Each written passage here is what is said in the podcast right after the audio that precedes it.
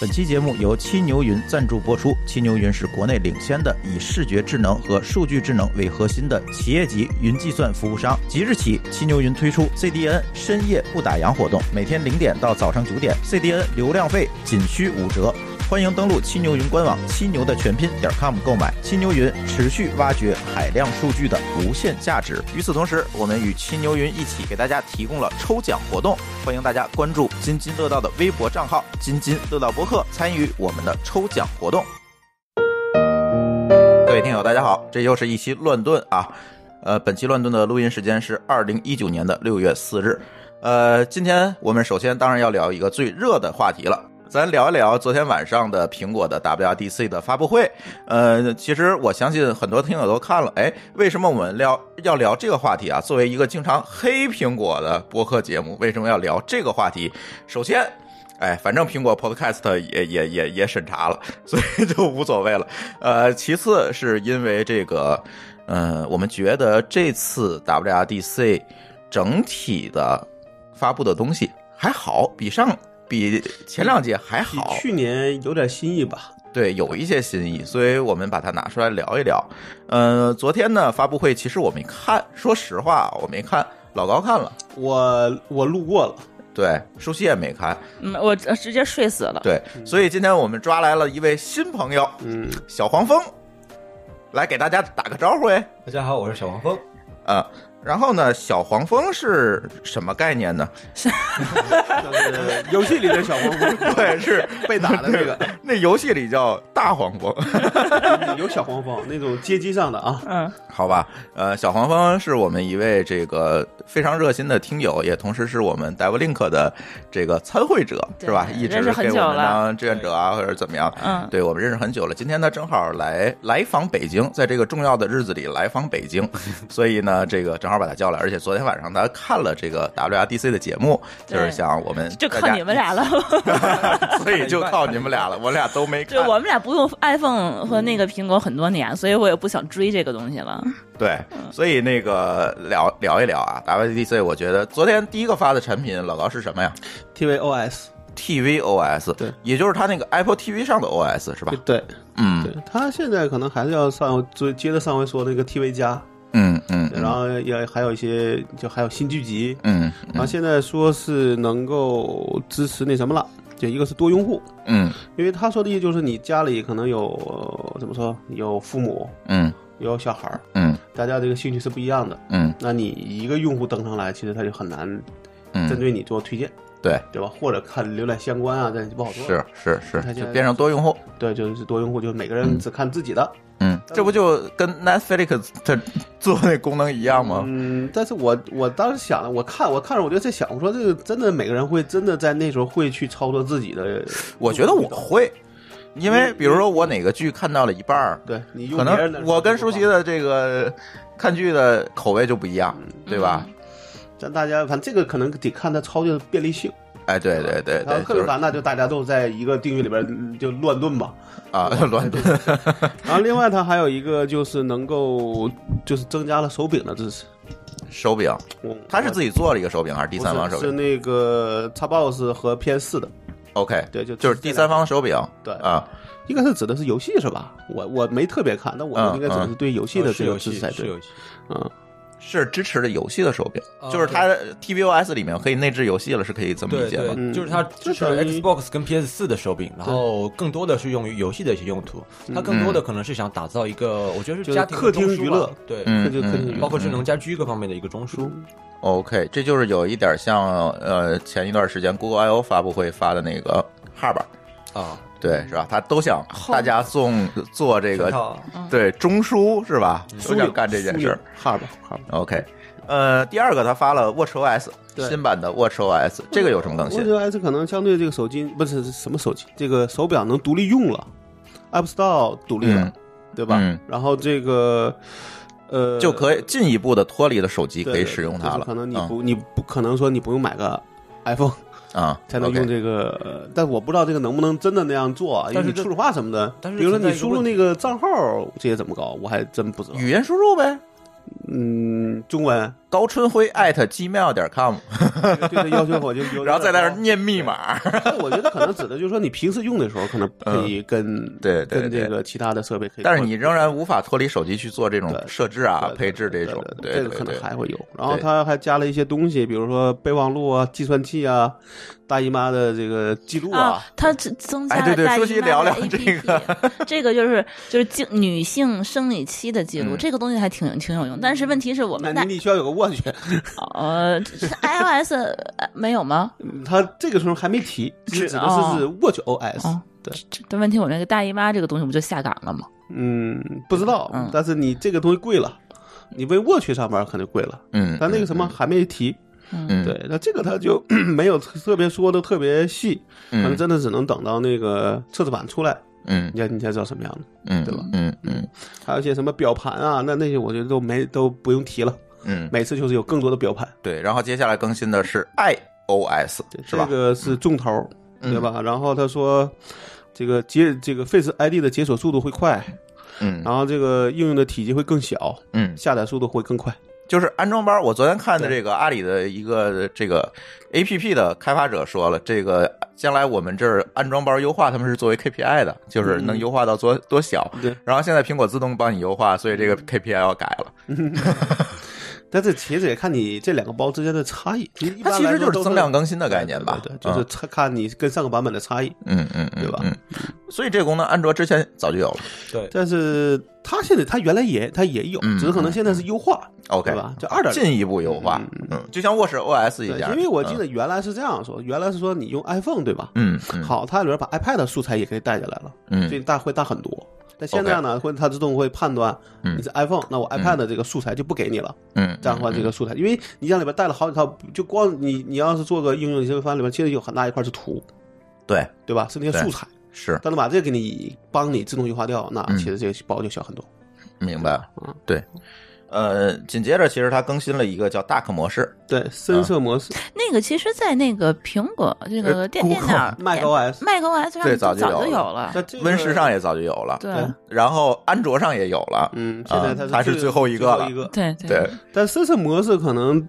从用的角上，可能对 iPhone 来说会更有用一些。它省电了呗，就 OLED 会更省电。嗯，对，别的其实是一样。如果你的屏是 OLED 的屏，其实是可以省电的。为什么呢？OLED 它是这个黑色是真黑，就是它把显像的显像那个显像那个点就是关掉断电了。对，所以就是你哪儿亮哪儿才会耗电。对，这样的话，如果是深色模式，它就会非常省电。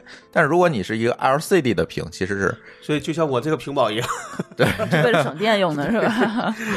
还有一个防烧屏，对对，防烧屏，对对对对，因为你那个 OLED 长时间点亮，它会烧那个那个点。那现在看，我觉得你我像我们家那 iPhone X 用两年还行，没啥毛病。嗨，其实这个就是咱说到这个烧屏这个事儿，我多说两句啊。很多人都特别纠结于这个烧屏这件事情，一般正常用是不太会。但是呢，你说现在那天我跟舒淇说，你说咱俩现在多长时间换一手机？我们俩算了一下。也就两年，对，这手机就换了，没等它烧就换了。有些在两年内烧的，那都是个案，就确实是品是品控做的有问题才会烧。对，那就要求换就行。对对对对，所以没有太大，就是好多同学特别纠结这个事儿。我觉得现在这个手机真是就是一个消耗品了。你正常用，除非你像有些像那种电视上，它是要固定就显示一个画面的。那那种可能会很明显的能看出来，二十四小时开着，对对，而且就一个固定画面，那个可能会有问题。但你要讲你的画面会变，对吧？那那个应该一般来说都没毛病。嗯嗯嗯嗯。然后紧接着他还发了一个叫苹果登录，是吧？呃，它前面还有一些小的东西，比如说这个地图说是能有街景了，对吧？这也是 Google 提早发了。对。然后那个百度都超越它了。这个叫 Sign with Apple，就是它里边主要的新的就是能就是一个单点登录 SSO 嘛，对，就是能拿苹果账户做登录。然后，但是这个也大家就早早就都做了。但它有一个地方跟别人不一样，可以随机生成那个账号。有邮箱，对，邮箱是一个伪的。嗯，对，不是真的邮箱，就是第三方拿到的时候，那个邮箱是一个随机的邮箱，就可能能够针对每一个应用拿到邮箱都不一样。嗯嗯嗯，对吧？但是我在想说，他就真给你发垃圾邮件，你怎么办？你就把这邮箱屏蔽，因为你是知道从哪个邮箱来的嘛，就知道你就从邮箱里把它屏蔽就好。工行、建行还在交行。哎，对对对，好吧我其实就是现在就是这么用，我邮箱是在机庙上的，嗯就是托管的个人域名。做很多别名儿是吗？对，我就呃它那个别名就是自动的嘛，我随便写一个，它就能发过来，所以我每一个网站都不一样。到时候收来邮件，我就知道但唯一。的问题是你不能拿那个邮箱回复。哎，对，对，这个要说 某高老师，这我回头再找他。对，这个是一个梗啊，大家可以听我们后面的节目。哎，呃，小黄蜂说一说后面他还发布的什么关于这个 iOS 十三？呃，我先补充之前的几点吧。嗯 iOS 还有一个照片应用的编辑功能进行了一个比较大的更新，照片的编辑功能。对，可以调整特效，包括一些呃编辑视频使用滤镜之类的。嗯嗯，就是内置了编辑功能。美颜啊，它之前只哦能是简单的调整大小、剪更复杂裁，对，现在 OK，就是加强了这个编辑能力然。后有一个地方我觉得可以说一下，就它的那个画笔啊，嗯，现在你悟了是吗？嗯。又拟物去回去了。所以我在那天跟我那同事聊说，嗯说他妈的原来是拍的太扁了，嗯 现在再拉回来再点。先往回拉一拉。而且我个人是喜欢拟物的，嗯，小黄蜂还有什么更新？呃，望去 OS 还有一个运动趋势的分析，它会根据你的一些运动量，包括就近近期的情况，来给你一些针对下一个周期的一些提醒。啊，对，那 O O I 里边还有一个噪音的检测检测，OK 它能提醒你说你你周边噪音太大，OK 它会给你个提醒。OK，也就是它能够测量一下噪音吧，对就是 OK。就等于他觉得说，如果能够在一个比如说能损害你听力的这个环境，嗯嗯，那可能嗯是有问题的。嗯嗯嗯但是可能正常他不会管，OK。比如说我们那个进了机房，我估计他就会 他肯定他就想那个那是一百分贝了吧？往上一百二往上了，那就一般的大的。然后对他还有还说还可以什么整点报时，啊，这小功能，小功能。这都是小功能了。对，但是在苹果上呢，它会提啊，嗯，我觉得但凡提的应该都他们都不认为是小功能，嗯，对吧嗯但是我们可能认为是个小功能。对对对，还有什么？接下来也都是小功能，比如说 AirPods 的可以通过 Siri 来回复和读取信息，这个可能在开车过程中会比较实用一些。OK，听嗯直接读短信是吧？对，它会通过 TTS 来使用，嗯 OK，包括有一个哎，这功能早就有了吧？对，还有一个是可能是抄谷歌的，呃，键盘支持的滑动输入，键盘支持 OK，好吧，这确实是 Google 的。iOS 上面是吧？对，它可以使用 iOS 输入。法啊，就是滑动输入，对，然后它这也是别人的。对，嗯，反正大家就互相抄呗，嗯。然后它重做了整个提醒事项的应用，嗯。这个可能对于呃工作会方便一点，对于整个时间的规划各方面的。嗯嗯，那下边那个可能是变化更大的一个东西，就是谁也没想到的。对对对，他又做了一个 OS，叫 iPad UI 呃 OS 啊，独立出来了。对，。所以我对。同事昨天就是那我看昨天朋友圈，我随便再看一眼，然后有人说好容易把这些 OS 都做都搞定了，啊，又又做一个，又挖一个坑，又又挖一个坑。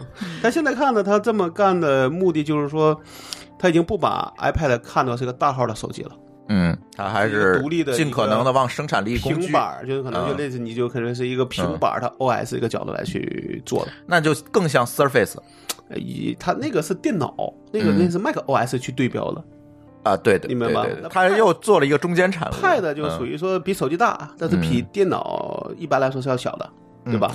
但是我没有看发布会，那它这个 iPad OS 支持多任务多窗口吗？它呃支支持分屏拖拽、多手势，然后嗯。USB 和 SD 卡。USB 和 SD 卡，那 OK，USB 它又可以卖配件了是吧？对，然后还支持就是支持鼠标。呃双屏，就是它能是嗯。就是在在 Mac 在在 Mac 上边做做第二个屏啊，幕对，啊，做第二个屏幕啊，甚至啊这个还挺好的。可以把它当这个触摸板一样用。啊以上面直接画。这个其实，在很早以前就有人提过这个需求，我以前在 Twitter 啊，就有人提到过这个需求，这是它终于这个是很好的其实这是很好的，因为呃设计师这个很好场景，嗯对对，这个场景对于设计师太太好用了，对，而且你觉得他那笔很好用的话，就不用再这么弄个他妈挖 com 了。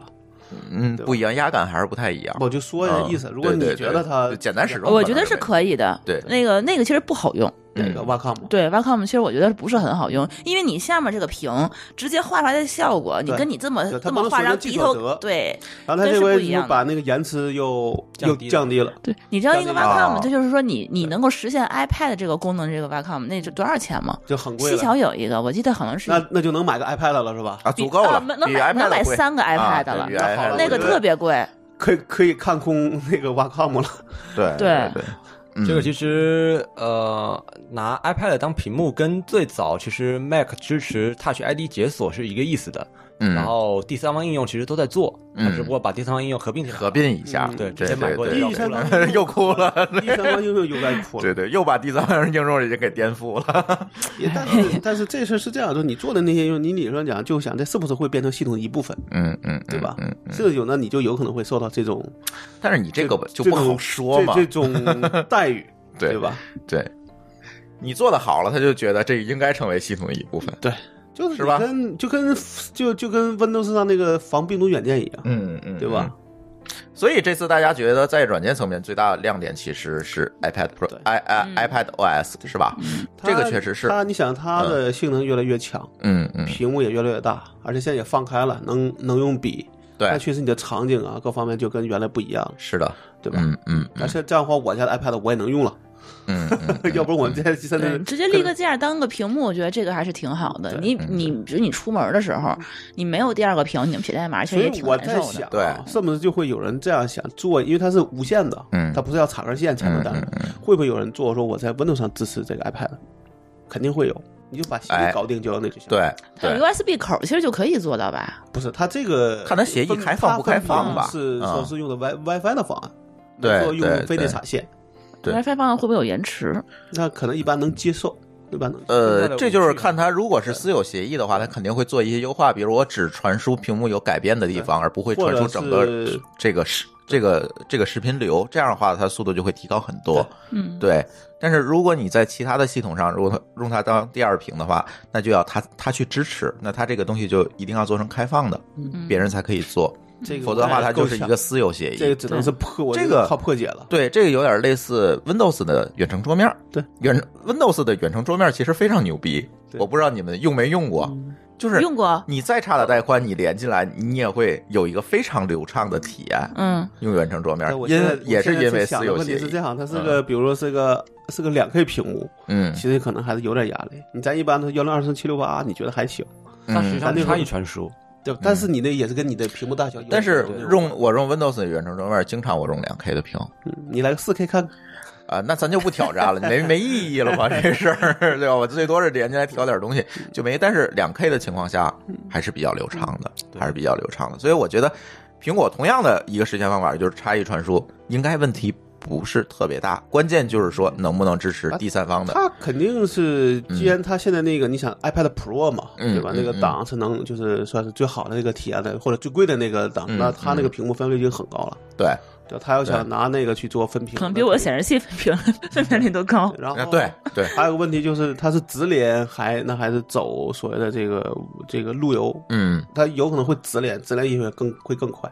就是点对点的连接，对对。你这样的话，你比如说我的屏幕就放在电脑边上，嗯，我干嘛还要绕到路由器那儿去呢？对吧？我路由器可能在客厅，嗯，但是我这个 iPad 肯定是在这边上，是它的直连可能会。那直连是用蓝牙吗？WiFi 用 WiFi，WiFi 也能点对点，对 WiFi 是可以点对点传输的，可能用的少，就大家都是走局域网嘛，对对吧？啊，这个不知道，这个等等出来再说。对对，他不说这几天就提供内测版本了吗？嗯，已经有了，应该已经可以下。一般来讲，第二天就可以下了。我们这 iPad 终于有用场了，感觉。对，咱家这个 iPad 能不能支持的另说，有可能是 iPad Pro 那个级别的啊，要不它没有笔啊？是是，至少我觉得能支持。这是我们家唯一一个叫什么？iOS 设备了，对 对，然后 现在要变成唯一一个 iPad OS 设备了。嗯，你家还有其他的苹果设备？呃，还真没有了。充电器 啊，对，充电给它充电充电器算。对，还有两个闲置的 Watch OS，叫苹果设备吗？对对对对对对对。呃，软件层面的更新，小黄，你觉得还有什么我没有提到的或者其他的亮点吗？呃，我觉得对于我个人而言，更有用的是。它的文件应用进行了改版，像 Mac 的 Finder，呃，对于工作可能会更方便一点。访达，对，它的 Safari 支持了下载管理器，之前基本上下文件是不大可能的事情，现在我可以在 iPad 上进行下载，然后同时一整个的文档编辑之类的应用。嗯，哎，我听说它呃更新之后还有一个功能，这个我不知道是在哪个系统更新，说这个 AirPod 可以支持多个。哎，对。那个说是，但今天他没提啊，这先当传言说啊，就是你的原来是你的手机只能连一个蓝牙，一个一副耳机，对，现在可以连俩，也就是我用一个手机可以俩人听，对，这样就不用说像情侣说我要听一个耳机，说非得你一个我一个，OK，拿两个 AirPod。我的又花要九九，OK，就是为了多卖耳机呗。就只能 AirPods 吗？就别的？这个应该是这个，这必须是这又是私有协议优化了。对，这是私有协议的。对，然后我看了一个还有啥啊？哦，他好像发布了一个在线编辑的那个文档，对吧？就 Google Doc 的在线版本吧？iCloud 的在线版本是 Google Doc 吧？好像是幻灯片可以在线，有吗？嗯，这个以前就有有有吗？以前 Keynote 这这些，它那个办公三套件都可以在线，是在线，之前就有。这个之前它可能是进行了升级。嗯嗯，他好像没没说，我昨儿看看别人那个评论了一句。对对对，还有他把那个范德麦升级了。范德麦原来是找找朋友和找设备啊，对对，现在合到一个应用里边了。OK，反正都是找嘛，这个都是属于功能更新了，这就我觉得就没有什么可聊的了。不，那个有一个有意思的特性，啊，它会利用，比如说你的 Mac 丢失了，它会利用你身边的 iPhone 之类的设备来进行一个蓝牙通讯，来告诉你你的设备大致在什么位置。OK，就利用周边的人设设备来来进行一个蓝牙。那必须得是你的设备对吧？啊，对。别人的设备还是自己的设备？呃，他利用是别人的设备，比如说我的 iPhone 丢了，他呃，但是我的 iPhone 在你的你的 iPhone 附近，他们之间会进行通讯，蓝牙，然后用你的 iPhone 来告诉他我的 iPhone 的大致位置。OK，但是也是要在被授权的情况下，陌生人的这个不清楚。陌生人我随便让陌生人帮人招招招手机，这个不靠谱。但是这个怎么让陌生人呢？没没有看细节，嗯，因为你像你要是你丢在说，比如我就丢在你家，那这个事情那就不用。不用蓝牙了，对吧？嗯嗯，对吧？但是就就在外面的话，然后不知道在哪，那就没有熟人了。可能可能是这个样子。比如说，你设置成我这个手机模式已经丢失，然后呃，我的手机在你的手机旁边，然后突然提醒到说，可能在你范围十米之内有一个丢的手机，让你赶快去找。这个不知道细节，这不知道细节，他只这么说才知道。嗯嗯嗯，OK，软件说完了，但是这次 WDC 令我们意外的话，它居然发硬件。呃，往年的 WRDC 其实只是软件的更新啊，嗯，对吧？哎，发了，好传说好丑，史上最贵的，对，发了两个硬件，第一个是升级版的垃圾桶，嗯，是吧？现在是叫拉丝器了，嗯，对，拉丝机。我看那朋友圈里有人有人列嘛，一个是 Mac Pro，一个是那个呢，就是那叫什么，就是给那个给那土豆吧？对对对，它其实更像是一个工作站版的 Mac。它本来也是这个定位，是吧？对，工作站版本。你看它配的，包括说的那个什么特做出硬件，嗯，主要就做视频编辑，嗯嗯，就是图形图像编辑，嗯嗯嗯。呃，舒淇，你作为一个经常用 Mac 的人，你怎么看他发了一个新版垃圾桶？好像传说他那个配置特别好，对，起价就五千多刀，五千多刀啊啊，哦，五九九九九吧。那那能上线是多少呀？没上线，没上线，好不好？这些东西你怎么能有上线？我估计这样，你那一般可能那值得乘个二三。啊，你看它能配到一点五 TB 的内内存，其实就一台服务器的配置。对啊，那么高，对对，是有点贵哈。但是好像说传说性能爆表，这是让我做视频的人感觉就是很很想最低的配置应该是我看一眼啊，可能是。好像是一个二五六的，就是最低配吧，反正就是那个配置，就你就是属于就基本能用。你们把你家里的电脑加一块儿，可能等于它啊，这么牛逼呢？那还挺好的呀。而且它有一个好处就是没有风扇，所以没有噪音，不送。但是是密集恐惧症了。哎，对，因为它要解决散热问题，所以又不想用风扇，所以他在机器上挖了很多洞。那就特别密集恐惧症，大大家可以从网上搜一下那个图片啊。传说反正挺难看的，我能够想象的，挺难看的，挺难看，全是洞嘛。对，但是散热够吗？我担心，我觉得可能还是应该有风扇，只是平时不启用。三个风扇有是吧？对，我觉得至少也得有，尽量安静，尽量安。但是电表也容易倒着转，一千四百瓦。嗯，一千四百瓦的话，你说的是最大对电源功率是吧？对，CPU 是三百瓦，嗯嗯嗯，那屋里多热呀！所以你这个散热就就是个问题。配个幺九九九的空调，哎，有道理，再卖个空调，买买哎不买麦克 Pro 送空调，我觉得这行。嗯，然后他还发了一个显示器是吧？，对 XDR 嗯，叫极限亮度吧，应该就算，也是那个德行的，呃还好吧，我觉得背面也全是洞。是吧？他好啊像因为他那没法装风扇了，对，显示器显示器里你就没办法装风扇的少，嗯，也有多少寸的？三十二，六 K 分辨率，嚯！然后嗯一千六百流明，第三色域，哦，对，对，这里这里要预告一下啊，这这个我们有一期节目叫这个聊显示器的，这个老高一直还在准备，这到时候让老高老高先买一个这个。哎买一个，然后我们做个评测啥的。我大概的预算就是最贵那个也就是三千美金，不到嗯，不到三千，嗯现在还用呢，啊它这个多少钱啊？这四千九百九十九美金，支架还单卖，对，啊，是吗？对。啊，那没看支架倒不正不不那什么，我觉得还好。五千美金，差不多三万人民币了。嗯，三万人民币，你三十二，寸的，你可以去买戴尔的八 K 的那个显示器。它这个显示器是六 K 的分辨率，对，嗯。对。但我在我在戴尔这里边是买嗯。能买八 K 的了，是吧？嗯。昨天我看那个谁谁出了一个八 K 显示器，卖多少钱？二十多万，那个那不是显示器，那是电视吧？显示器吧？不是，应该不是。对，反正这个里边你想买显示器买很好的也也会破产的，对，对吧？至今我还不敢买，不敢宣称叫显，我们就只能指望老高了，我叫去摸一摸。叫叫什么叫显示器自由，显示器自由，这挺挺难的，现在看来挺难的。。光一卓那里边那一那一堆贵的也很多，太贵了，太贵了。对，哎，所以这个大家会发现，这次他发的这个，无论是呃 Mac 还是这个显示器支器，架要一千美金，好吧，我们啊听说的吗？是这回它有好吧，它有一个特有一个算是特点的地儿，就是它原来都是不基本上是不可变升级、不可变配置，嗯。在这个期里边可能是模块化了，嗯，就方便你后边比如说升级啊什么的，可能会能翻。包括这个显包括显卡都是嗯。都是模块的，不是这个级别的机器一直是可以的，它之前的嗯。垃垃垃圾桶好像不行，垃圾桶可以。但是阿童是可以。几年好多年以前的，其实。对啊。但是那问题是它不出，啊，对对对，它不出那有什么用呢？对对吧？这个是不行的。对，所以这这次看上去就是无论是发的显示器还是这个 Mac Pro，其实都是更改了设计，对，就设计外观设计变了。大，对，变化很大。这，个重新设计的。对对对，而且垃圾桶当时好像是有一个弊病，就是那个东西就是太小了，你散热各方面是有问题那跟个，跟不上，对对对，看的很好看，对，就是我用过那个垃圾桶，是吧？就是那个声音啊，简直就是，是个风筒，是吧？对，那就是个风筒，你给它横过来就是一个戴森，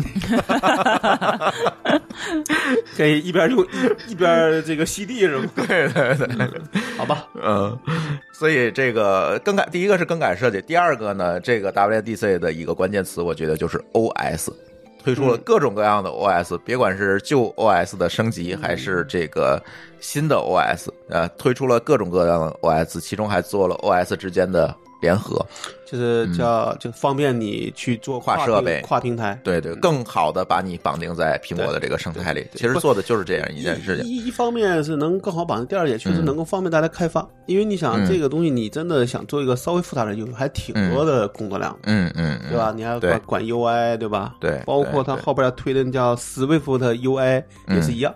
那对就是说，你原来可能要写一堆代码才能实现一个界面，嗯，现在可能大概十几行，嗯嗯，甚至可以是所见即所得的。嗯嗯，那个我看看了他那个演示，还还挺酷的。嗯，所以说嗯呃，我有一个朋友圈里边说，他说这回发布的最好的产品是 S Code 十一，嗯 好吧，对，开发者可能会关心这些事情，因为它毕。竟这还是个开发者的会嘛。是是是是是是是，所以苹果的 WDC 和 Google I/O 一样，它第一天的 Keynote 只是大概的介绍了一下下一步产品的方向，它后面还有很多面向开发者的 Keynote 去讲呃更多的细节，比如说它这个 OS 里面提供的这些功能 API 应该去怎么去对接，怎么去实现，怎么去做这个系统软件的更新对，这些事情它都会有其他的这 Keynote 个去讲这个。里边它没有说是嗯 AR 说其实也有很大的一个升级，嗯，AR 就是 AR，对，就是能实现我的世界里边那个比好像比那更复杂的一些。这也是 Google 发布会发了的东西。他俩好像不太一样，他俩好像据说是走的路是不太一样的。好吧，我觉得最后大家也就是殊归同途了。哎，殊途同归，什么殊归同途？几个文盲。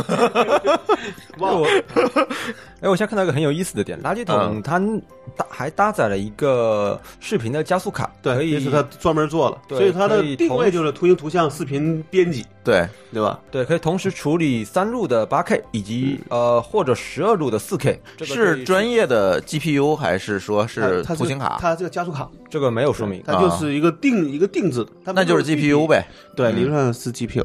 OK，不，但还跟它专门有 GPU，这是这可能就是一个视频加速。OK，视频编辑加速应该是专有的一个芯片，估计。OK，那这样的话，比如说用 AE 什么做特效，这这个它应该会做适配。对，应该会做的非常好。好啊，这个效果。对你先把 AE 学会了，怎么别别别，钱你先准备好，钱先准备好。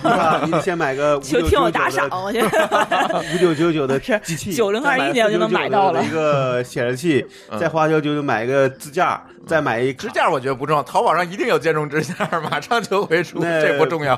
反正机器也没那么快，对吧？嗯，好像也是秋季上市。嗯嗯嗯，这个我觉得他发的这个设备更多的就是面向高端用户了，嗯，是吧？对，就喜欢用苹果这一套了。但这个价格我就比原来那个 iPhone 还要贵得多，可不贵很多了。对，那个两千刀起吧，我记得还是幺九九这直接翻三倍啊！是啊，还没说那显示器，当然显示器你不一定买它的啊，嗯，对吧？你可以说我买个普通的。只买一个 Mac Pro 那也行，但它已经是翻了三倍，是别说别的。对啊，你那个视频编辑那个卡应该也不会便宜，按苹果的这个定价的这个策略，肯定不会便宜，而且它都是专用设备。对，他说我帮能帮你省时间，对吗？嗯，那我就不能帮你省钱，就是决定 这个事就决定了你的时间值多少钱，没那么值钱，对，是吧？嗯嗯，OK，那关于 WDC 大家还有什么要补充的吗？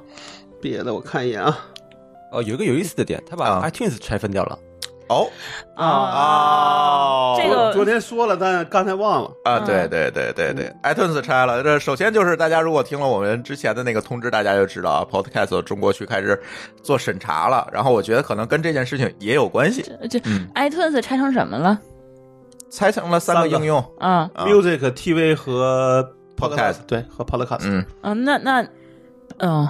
在中国可能只能用叫音乐播客和没有 TV，中国没有，中国没有 TV，对对，中国是这样的。上过一阵儿啊，下了，至今也没有。对，也那就只有播客了，是吗？播客也播客，那跟喜马拉雅有什么区别？我装喜马拉雅体验还比它好呢。所以这个事儿对吧？他也没有具体特别说细节，还得后边得看。嗯，那可能就是说，它呃，针对每一个 App，它可能会有一些特别的功能了，比如说播客。说这个是是 iTunes。说的 iTunes，其实大家都不用 iTunes，但是在手机上其实就已经分离的了。其实，在手机上是分着的。他说的就是在 Mac 端把它分开，就没有 iTunes 那个应用了。用了，对，把它分成了三个，合并到系统里面去了。其实，对，其实是变成系统级的 App 了。嗯，对，默认自带的。对他来说，可能用 iPhone 的可能没有本质的关系。嗯，我只是关心一点，说我上面做备份，我怎么做？对吧？因为你备份能力在在哪儿？还是说 iTunes？呃，听说是合成到了 Finder 里面，访达。哦，但是那个只是那啥呀，只是 Mac 有啊，我 Windows 上怎么备份啊？它应该 Windows 没有拆分，因为我觉得它可能会保留 Windows 上的 iTunes 或者是怎么样做的东西，对对对，哦，但是它可能也不重要了，就更多的它愿意把你绑在它的生态里嘛。i iPad 有一个地儿可能还有点用，就它能接入鼠标了。蓝牙鼠标啊，当然我说了，能接鼠标了。因为它如果把它想作为一个生产力工具的话，必然要鼠标、USB 这些东西呢，你必然就要有，不然的话，你你你怎么能叫做生产力工具呢？对对吧？嗯嗯。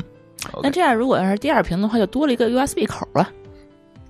USB 不一定能传输啊，可能只能你只能当显示设备用。哦，有可能。对，好吧。之之前是，但现在它好像能够传文件了。就是他说的是。把 USB 插在 iPad 这第二屏上，让电脑上能够出现这个 USB 里面的内容。嗯，不知道这个，这个我觉得还挺难的，因为你涉及到传输效率的问题。这个不好说，这只能看到内测版再说了。嗯，我看下午或者明晚或者晚上吧，把我们家那看能不能升到四三。对我那个有一个老的 iPad 是可以升到测试版。挂了也没事儿。OK，十三能哦，对对对，它有测试版了，它内测版是在这个月。对，那你装的时候一定要测试一下 Podcast，然后还能不能手工的加 RSS 地址？我试试。如果它不能手工的加了，这事儿咱们的听友又惨了。它原来是能加的，是吧？这原来是能加的。对，你在节目里再说一下吧，可能大家都没有听上一期的。哎，那个，如果大家是刚刚打开电梯，没有收听到上一期节目，我在在这里再强调一下啊。呃，由于 iTunes 中国区的播客应用采取了审查手段，也就是说，我们必须通过荔枝、喜马拉雅国内这些平台来托管。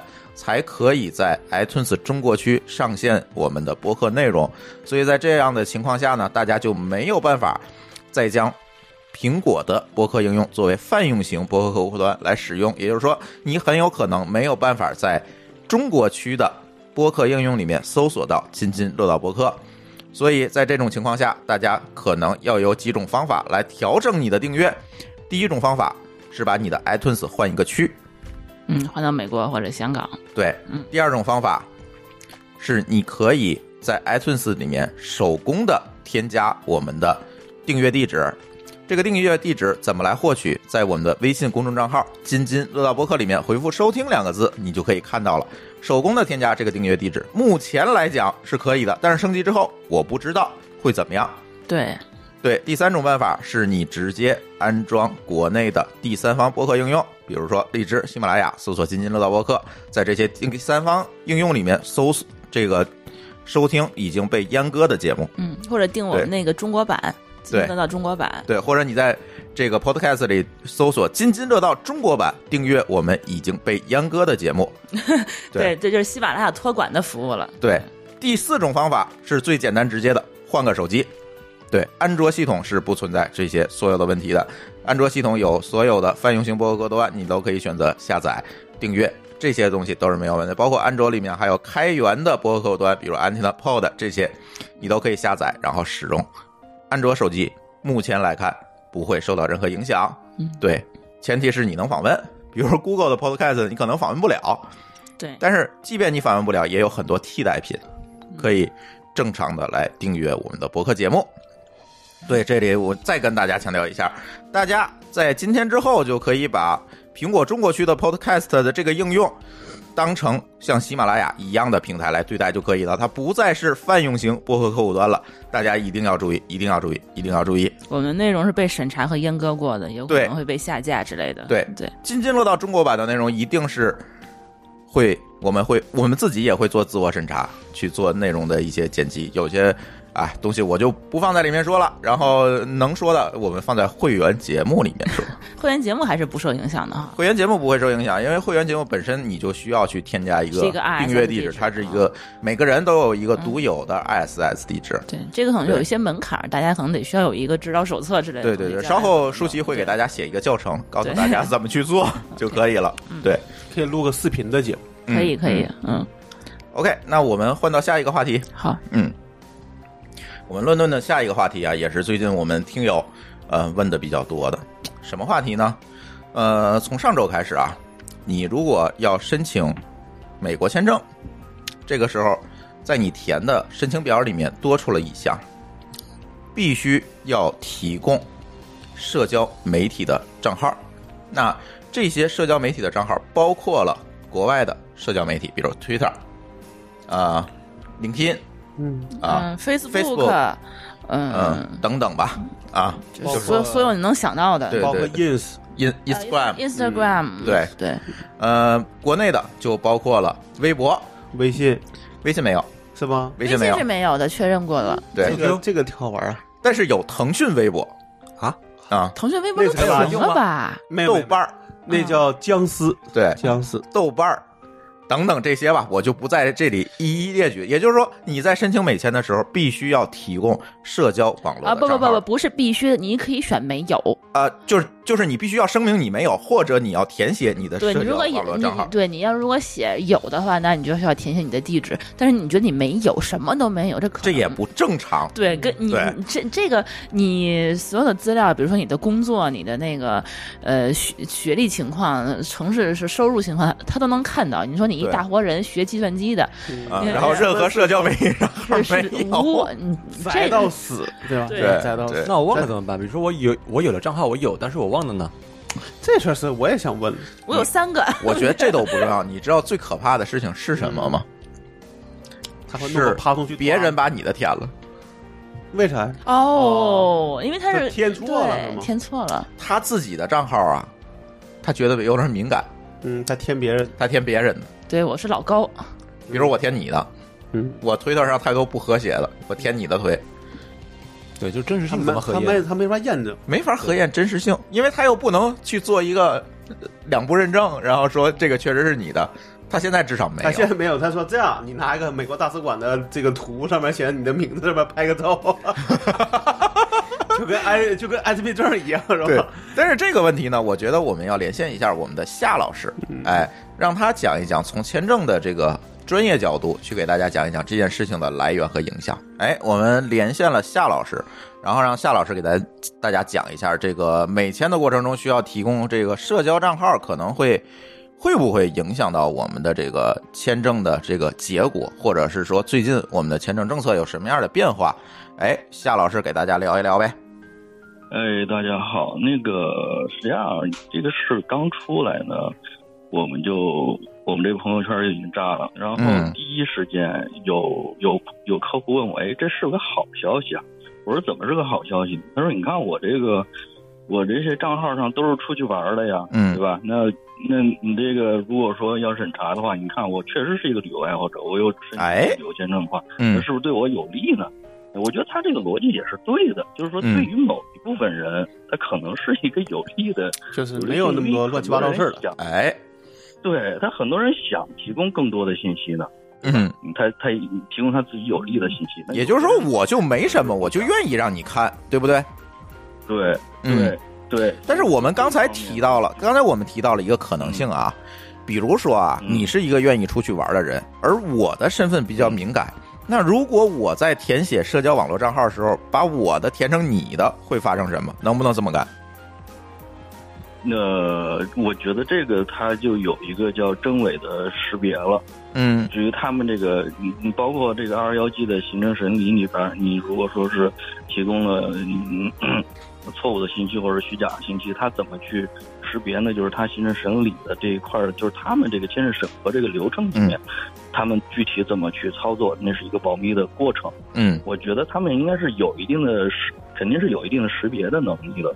嗯嗯，你觉得他是有识别能力？嗯，我觉得就是，如果真的是把两个人给填填错的话，我觉得这这种情况的话，他们不至于说识别不出来吧，因为它有很多逻辑的，就是对应的地方，就是嗯他会不会通过单一的这个信息去去确定这个人，嗯，他会通过多种信息去交叉的去去分析，看符不符合这个、嗯这个事儿。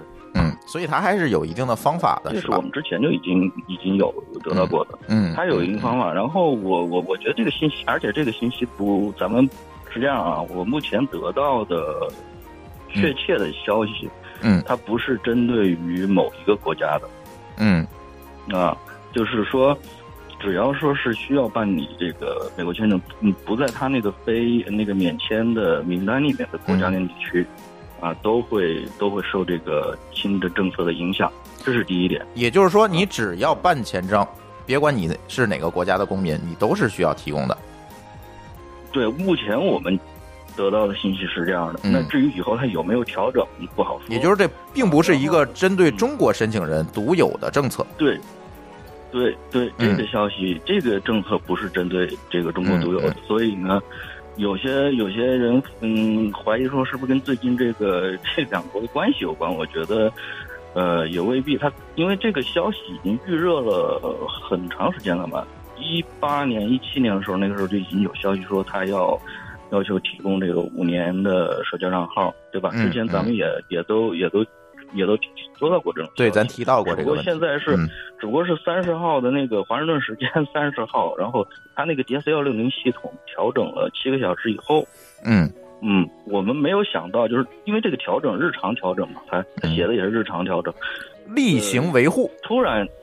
对，日常维护对，立即就新增了这个，它是在那个，它应该是在那个 address and phone 那一栏里边，嗯啊，就是那个地址和电话那一栏里面，突然新增了这么一个必填项，嗯，OK，然后那个下拉菜单拉开以后，里面有二十个，我现在数的是对于中国的啊，嗯，是有二十个，二十个这个社交平台还挺全。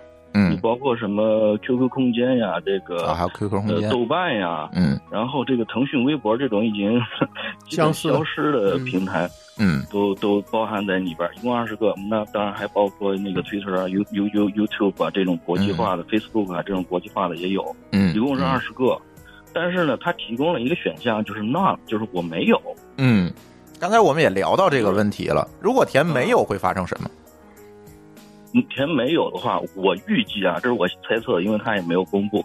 我预计是，如果说你是某个敏感行业的，嗯，比如说你进入了二二幺 G 这个行政审理，他会强制要求你提供，就是你再给我提供一遍。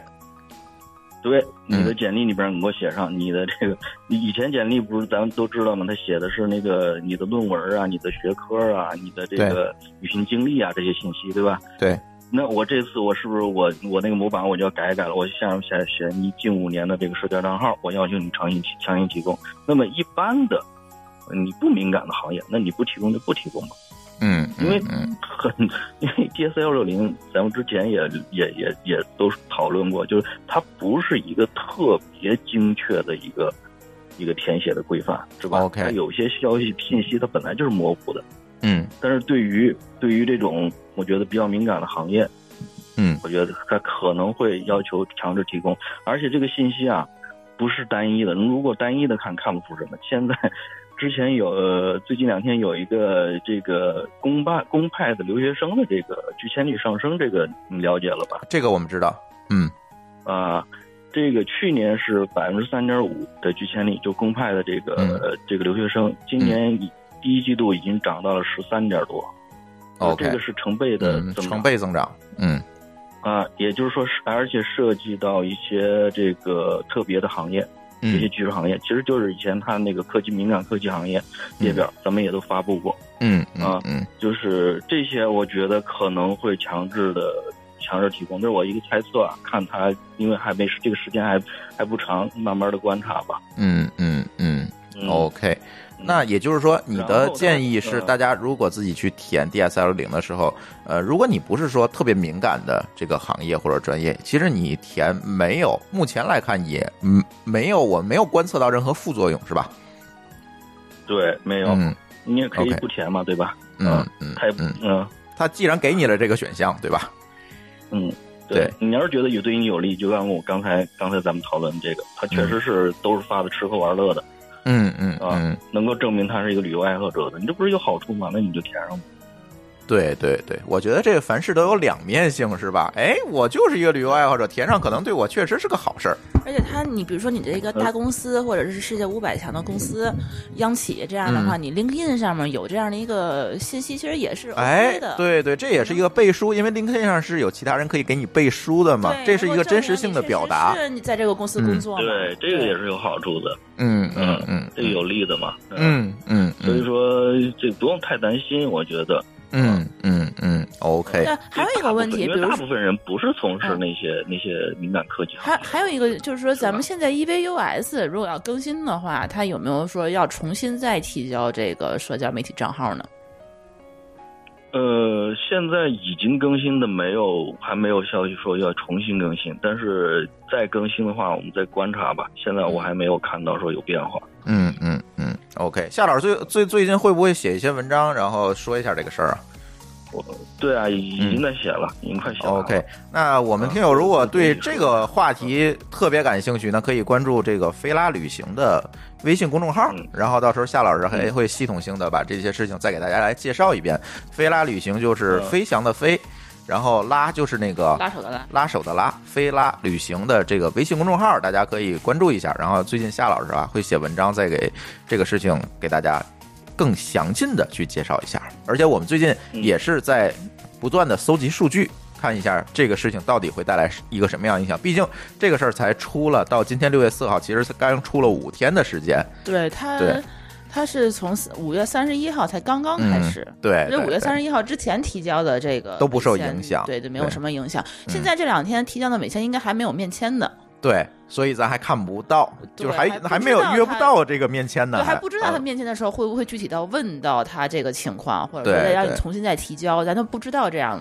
会是怎样？对，反正就是有这么一个事儿。刚才大家可以按照夏老师指引啊去处理。如果有任何不确定的，大家也可以在这个飞拉旅行的公众号里面留言去问一下夏老师。哎，夏老师，嗯，那个现在美签的拒签率，你看有有一些什么变化吗？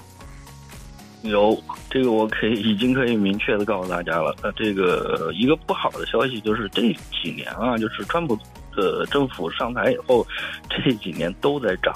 都在涨。那么去年公布的，去年公布的中国这边的 B 类签证的拒签率是百分之十七点多，十七吧，就是比前年要高，呃，全年是十五点多啊，这样一个一个概念。然后呢，技术行业的还在涨，会更高一些啊。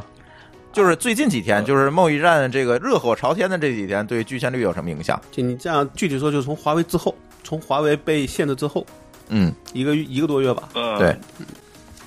就是我现在接触到的，就是敏感行业的，确实拒签率，因为就是他在有可能会进入到行政审查的，呃，这一批人被拒签的比例比较高了。OK，就以前他可能会是行政审查嘛，不会当即的给你拒去掉，但是现在可能就当场的给你去掉，当面有这种现象了，已经连一年都没有。对，嗯嗯嗯。那普通人呢？一年就不给你了。普通的旅游就是说，呃，探亲访友就是就不是敏感行业的人，他拒签率还是 OK 是吗？就还好，嗯，这部分人还好，呃，但是肯定也会也会受一受一定的影响，但是没有那么高。所以所以最近最主要的就是这敏感行业。这个科技行业，OK，啊，嗯，呃，好的，好的。然后更具体的消息，大家就可以关注飞拉旅行的微信账号，然后等那个夏老师更新文章吧。因为今天的时间比较有限啊，就让夏老师乱入一下，把这个社交账号的这个背后的这些问题和因果给大家来解释一下。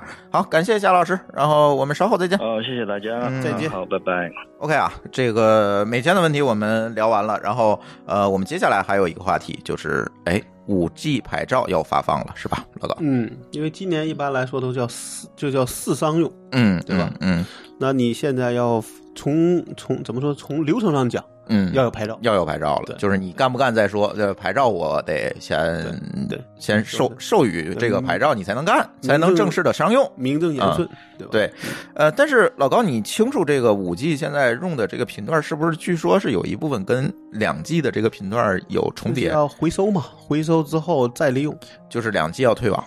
对。嗯，就跟当年小灵通退网一样。从去年开始好像就在提这个，就是要慢慢的回收这个频段了。嗯，可能就是说，如果你的手机只值两 G，那么可能你到明可能有点麻烦了，可能就就用不了了。甚至好像我记得台湾好像三 G 都要收都要回收了，是吧？对，确实是我我觉得有四 G，你其实你三 G 还有什么用？其实我倒觉得，其实应该把三 G 回这个给回收掉，留二 G 跟四 G。哎，二 G 起码是能让你打电话，嗯，对吧？我虽然不能上网，但我能打电话比较好。对，但你现在把二 G 收了，三 G 放在那儿，其实我觉得是一个挺尴尬，但可能频段重重叠的问题。对这个具体我们可能得看五 G 的这个通信标准啊，这个频段我能不能用，三 G 的频段能不能用，或者或者是它有什么标准上的限制，这个咱不知道。但是我们能知道的一个事情呢，就是五 G 的商用牌照马上就要发了，然后近期。哎，近期，然后这个事情我不想在这个乱炖这个节目里多聊，因为我跟老高想跟大家单独回头聊一期，叫什么呢？就是移动通信发展史，是吧？我们把这个有史以来所有的这个移动通信的方式，我们给大家过一下。我觉得这个中间也有很多故事，从寻从寻呼机开始是吗？呃，应该从对讲机、有线电报开始吧？好吧，啊，那是一八几几年了，可能是，嗯嗯。然后这一块呢，我觉得从有线电报、无线电报，然后一直到这个呃呃模拟制式的。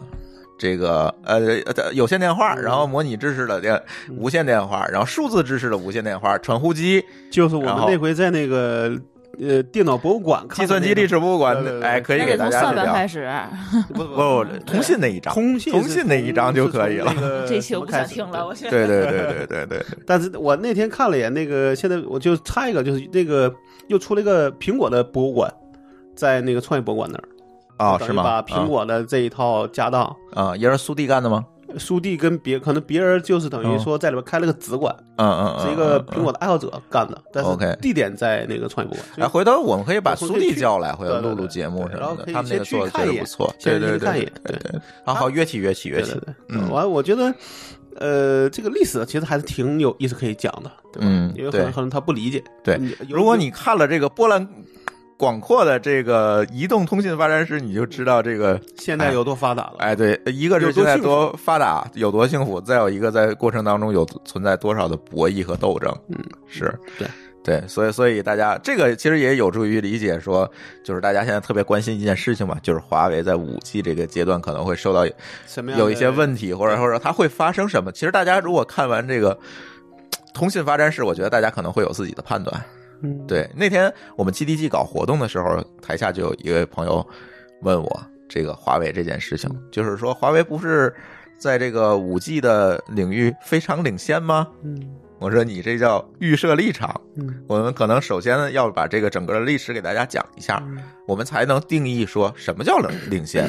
什么叫落后？只能说可能在五 G 的参与度肯定比四 G 要高得多，对，但还没达到说我我要领先世界，对，就是领先很多那个地步。而现在高通实际上是被被削弱了，对，而且呢。这些东西呢，其实都是一个国际协作的过程。可能我提供一些专利，别人提供一些，最后整合出来一个技术，而不是说我谁可能都不好玩。对，这不是几百年、几千年前大家闭门说烧瓷器，然后我出口，别人干不了，不是这件事儿。这这个就是个地球村的事儿。对，这是一个全球化的问题，所以你不能说现在华为我五 G 牛逼到。这个这不可能这件事情，反过来说，这事就是就跟关税一样，对你涨和跌，总会有人受益和有人有人损失，对对。而且就是在这个过程中，我特其实这个节目我特别想聊一个什么，就是 VMAX，嗯，VMAX 是一个 对吧？但我跟你说，含着金钥匙出生的技术，当时你知道那个创新，嗯，就新加坡创新还搞过这 VMAX 呢，嗯，后来也是，就是当时无数的公司去押宝，对对对一对。到到现在，你看这东西还有人知道吗？没人知道，没人知道了。这就是一个你知道，对啊，你比我小那么多，为什么你知道，我都不知道？他人家知道通信发展史过呀，对，查过的啊。他一直在点头，让我听得两眼懵逼。英特尔其实当时想做一个呃大 WiFi，对，大 WiFi 其实就是大 WiFi，城市 WiFi，对，带网管的 WiFi 嘛。这个到时候这个节目里面我们再细聊吧。所以这个话题我们就一带而过啊。这个弄不好讲，真要讲细了，得录两期。仨点儿差不多，呃，至少得三个小时。回头我们可以看看我们运营商的朋友能不能叫来。对，对，对，对，我们一起就是国内运营商这个技术迭代的历史其实也很，但是我不知道他们敢不敢讲。对，对，对。但有些历史应该还好，嗯，历史还好。嗯嗯。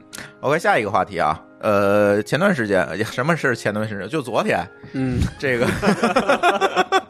跟你播的时候是叫前段时间，对对对，就昨天哈，这个 AWS 的光缆嗯被挖了，嗯，AWS 中国宁夏区的光缆被挖了，嗯，是北京的吧？是北京还是宁夏？我记得是北京，北京区的光缆被挖了哈，北嘛，嗯，北，对。对对，NOS，他说是 NOS，对，那个应该是北，应该是北京，嗯，然后光缆被挖了，导致了一系列的服务全挂了，就只要依赖于他的。没没有做什么多活的，是吧？嗯嗯，其实能做多活的还是少，对吧？呃，即便做多活也不敢切 这个事儿，咱跟某个老师聊过，怎么切？这也是个，除非他机房被炸了，我真没办法，否则我宁愿不切，出一个九幺幺的就是，否则宁可宁可等着恢复。对对对，呃，据我所知，这个受影响的三星应用商店，嗯，受影响了，嗯，然后即刻受影响了，然后即刻反正好长时间没上去。呃，一堆公司，反正一堆公司，这些公司更多的会集中在这种更前沿的创业公司以及这个外资公司的中国分部。嗯，因为他们会优他海外用的是 AWS，我它是平移过来的架构嘛，对，所以这样他们受的影响就非常非常大。这也是我印象当中，这是 AWS 在历史上可能出的不多的几次大的事故。可能之前出的都是小问题，嗯，对吧？可能没有那么大面儿，这次可能都停了几个小时，这这可能一一个上午吧。差不多吧，嗯，我差不多，我感觉得有一个白天，嗯，所以这个里边，但有时候确实这个问题不好解决，嗯，就你真的说，我就再搞一机机房，加倍投入去搞，嗯，真的就能保证这个东西就好很多吗？嗯，对吧？嗯嗯嗯，但是这个问题是这样，我其实想讨论的事儿是，为什么在中国这个光缆就这么容易被挖？就是如果我们隶属一下啊，AWS 我们不说了，嗯，呃，青云被挖过吧？反正你说哪个没被挖过？阿里被挖过吧？哪个没都被挖过？就是为什么中国的光缆这么容易被挖断？这个应该是城市规划的问题。嗯，我记得你要是说远了，就是你要是看国外的那种不就是剧集，嗯，电影电视里面会发现说他们的那种什么，嗯，这个城城市的排气管道是可以进人的，嗯嗯，中国是进不去人的，对对吧？从这个设计上讲，也得可能就是说我这个可能会做的比较。就是安全。想不也不是安全，是可能想的是，比如这十年二十年不不会再去麻烦。前瞻性规划，对中国中国在我那个年代就叫拉锁型的规划，就是今天我要买根线，就我把它地挖开买一根，然后发现里边有别人线断了。但一般来说，可能就是这个东西，要么就是你你本来你知道，但是但可能操作的人没有注意到。嗯，城市规划发展太快了，其实我觉得是它规划的不够整体。就你其实可以，比如说我要我知道这个地方就是光纤，那我可以弄一个很粗的管子，嗯，对吧？而现在是说我我要买，我就自己去挖一遍；他要你要买，你自己挖一遍。那肯定他没有共享，对，容易把别人挖断。对，而且现在下面可能埋了一堆，也不知道是谁的线，有的时候的，甚至可能是废弃的，但你不知道啊。对，你也谁也不敢切，嗯，对啊，就这种事儿。另外呢，就是可能他施工起来可能不会像你那么想的那么注意，对啊，比如这铲子一伸。好，完蛋，就你就完蛋了，或者偏个五米，嗯，你就你就废了，嗯，对吧？那这种事儿可能会比较麻烦。小黄蜂，你作为这个，我知道你在这个 IT 领域和这个数据中心领域做很多事儿啊，啊，对，呃，你怎么看这件事儿？呃，我觉得这是中国，毕竟中国没有中立的呃数据中心，所以运营商本身他们固定接入的也就只有呃他们自己的呃怎么讲？呃，光纤光缆，嗯，那施工过程中，其实现在挺经常，光缆不说，挖断水管、电线之类很多，包括军用的光缆也是很多的，嗯嗯。那么施工过程其实是，呃，由于我们地底下其实是没有标志的，其实很多地方地底下就入呃地面上是有标志的，这个有光缆、有电线、有水管之类的，嗯嗯嗯。那中国这个是城市还是城市规划问题啊？说到底。呃，其实你说的其实是两个问题，第一个就是没有中立机房，对；第二个是规划问题，对，是吧？有中立机房的话，其实可以实现。还有一个就是中国很难起到一个 B G B 规划进行一个切换，它都是单线或者静态路由的。嗯，那这样我一旦出问题就得人调。对，比如说我电信的线路出问题了，那我就没办法了。那比如说在海外，我可以切到比如 ATT，比如呃。H E 之类的一些，对它可以绕，可以自动化，对对，这这也是中国国内就是基本都得手操作，对，就是国外更像是一个网状结构，国内更像是一个星状结构，对对对，嗯嗯。然后，你说是弄那个环网，这个阿帕网的这个这个发明人得从坟墓里爬出来。那话怎么说？是个环网，但是那环是在一个地儿。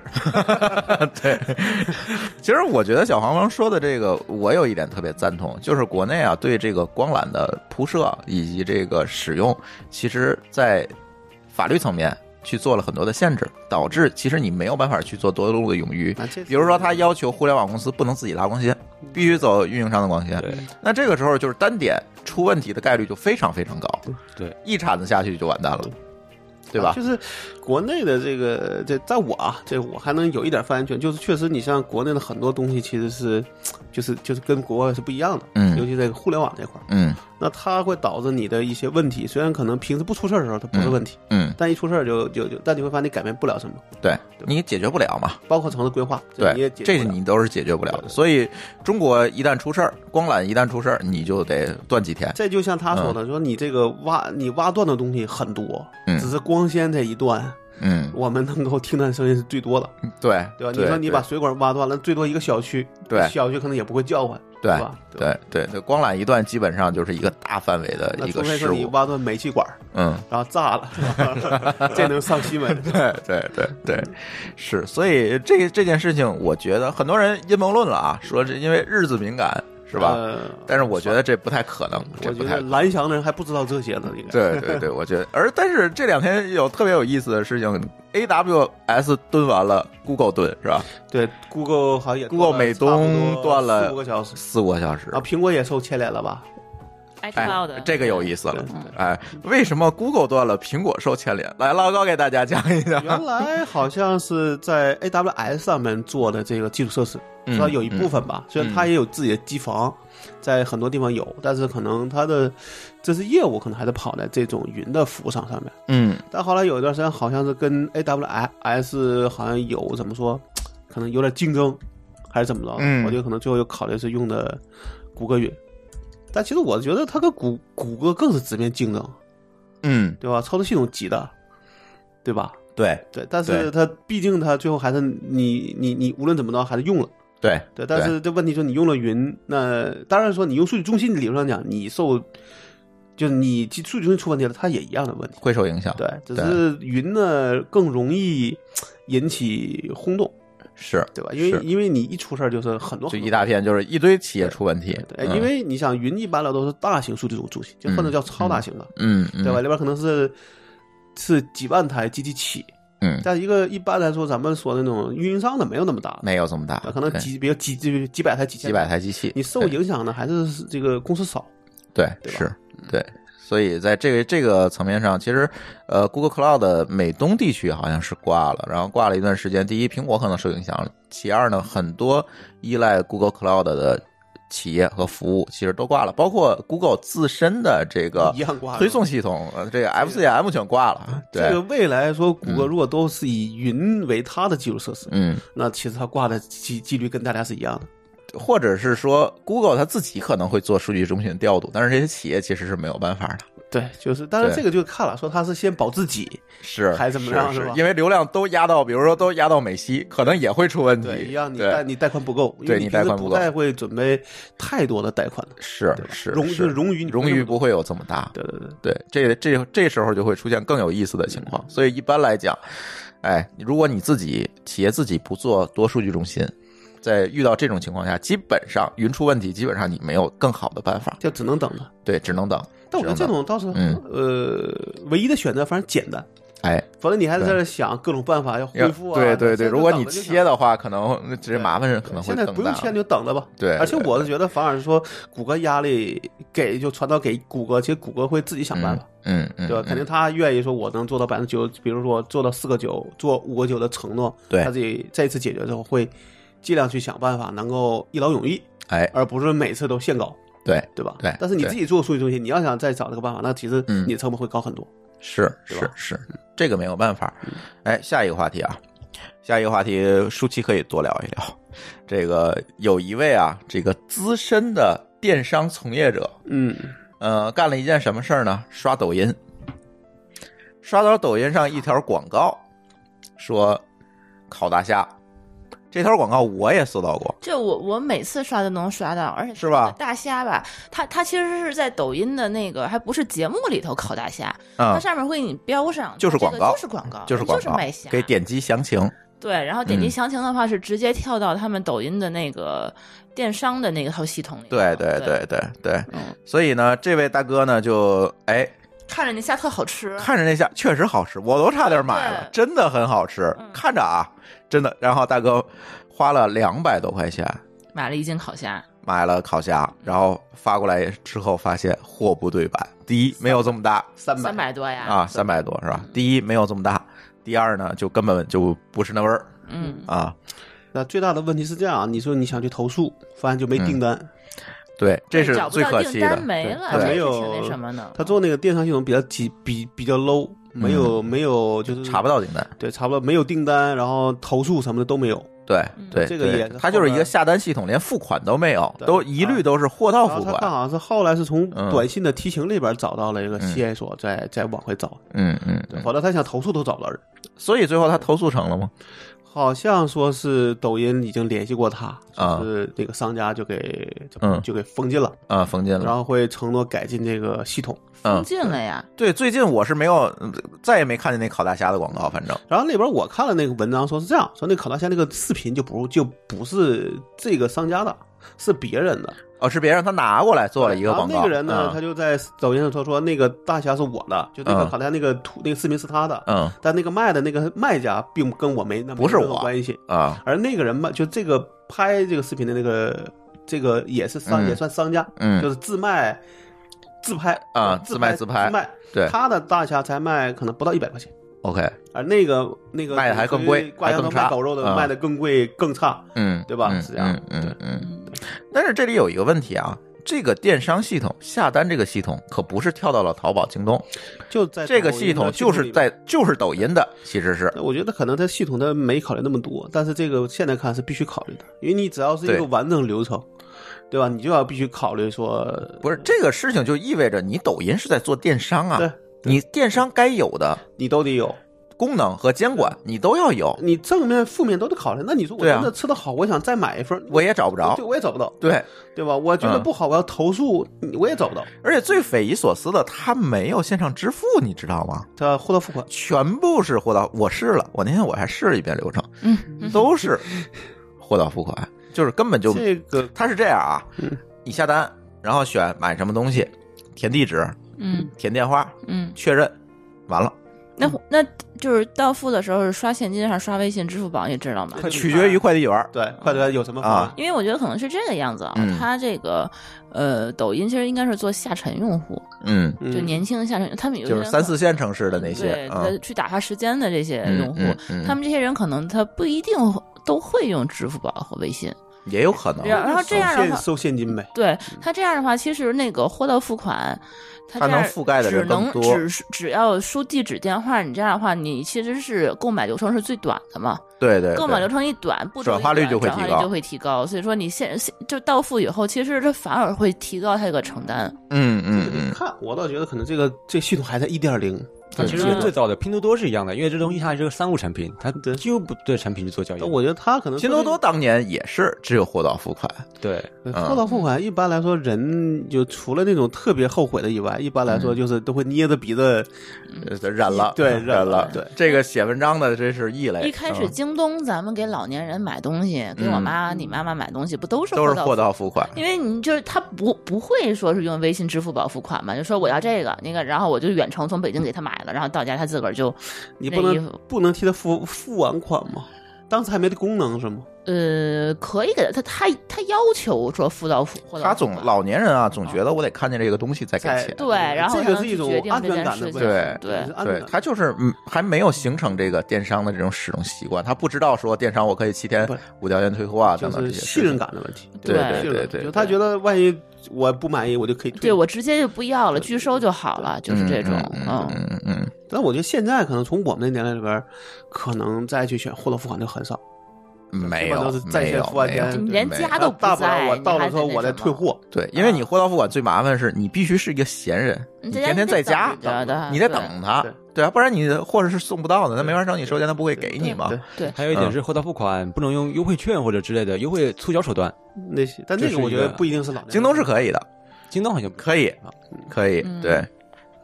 但是货到付款这个倒还好，我觉得他这找不到订单号这件事情，他是不是诚心的？哎，对，这个咱就这个是这样。其实抖音的电商系统，我不知道你们有没有人用过。我用过。你你你你有试用过？我试用过。它这个在抖音里面是好像确实是没有说特别明显的入口，而且他而且它没有就没有说你必须从商品进去。对，是这样的。他那里边说是这样，他说其实那是一个广告平台的一个附属功能啊。对，从这个下单功能去理解，你就觉得没问题了。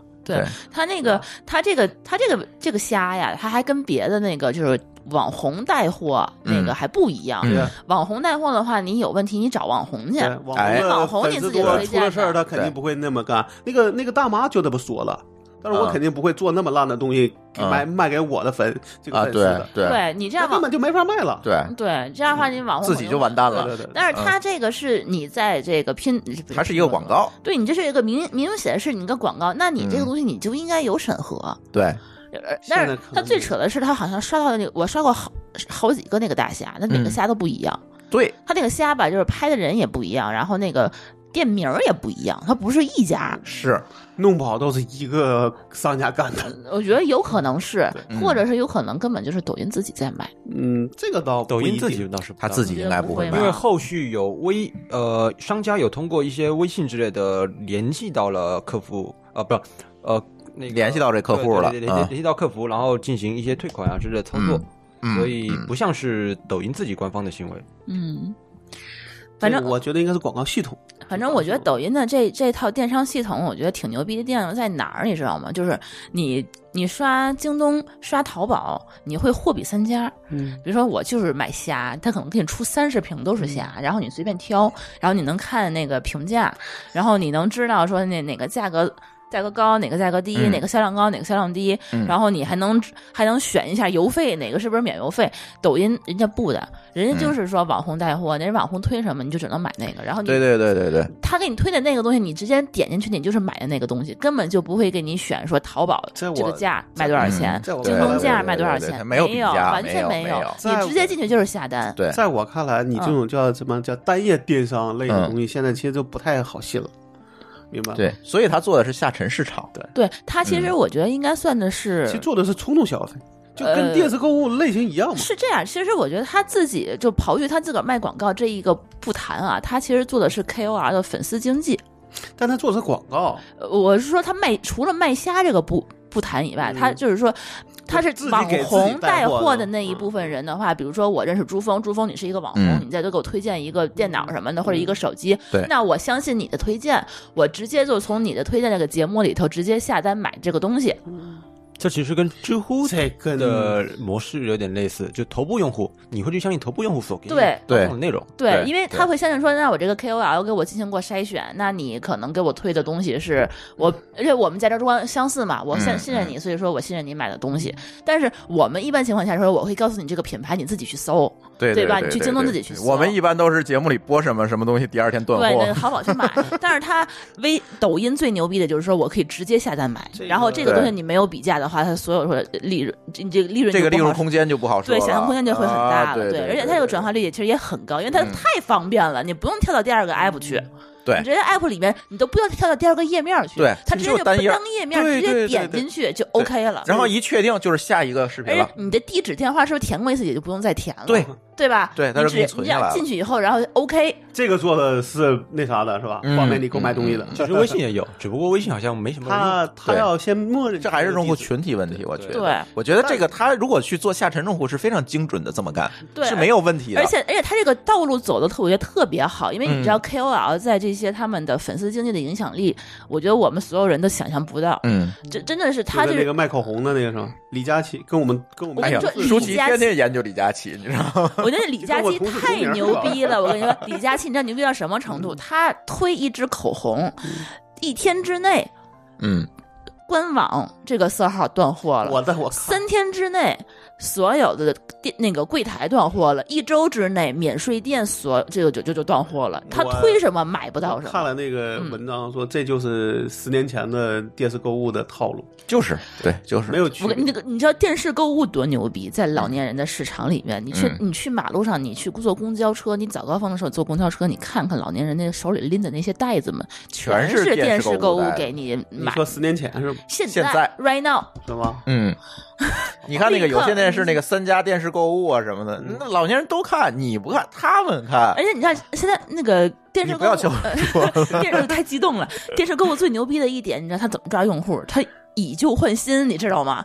特别讨厌，就是你你，比如说你抓人心理嘛。你想你想换个新电视，你把你家旧旧电视你给他，可以抵扣一百块钱，然后或者二百块钱，然后你买一个新电视，你就能便宜这个多少钱？一两百块钱是吧？对，结果他这新电视可能比淘宝要卖一千，那个得贵一千块钱。嗯，老年人他没有这个去筛选的能力。对。他只相信灌输，对他们做的其实就是这方面的这个东西，这一模一样。好了，这事儿是你家里人的吐槽是吗？哎，对对对对对，没错没错，这简直了！我跟你说，拼多多我还一堆要吐槽的，下期节目回来我再讲。呵，又挖个坑，好吧？对，确实是这样。行，嗯，差不多了，这这期我们就录这几个话题吧。对，然后挖了几个坑，然后慢慢的给大家录。对，包括老老高那个关于航空航天那个话题，我们还没开始录呢。对，还有给我挖了个显示器的坑啊，对，又挖一个显示显示器是早挖的，我都记下来了，什么时候挖的，对吧？嗯，行。然后呢，这期也特别感谢小黄啊。虽虽然我们听友在群里说了，说看着你太紧张了，第一次录音，第一次录音很正常。然后也多来，好吧？嗯，好，那我们的这期乱炖就聊到这里，感谢大家的收听，拜拜，再见，拜拜，拜拜。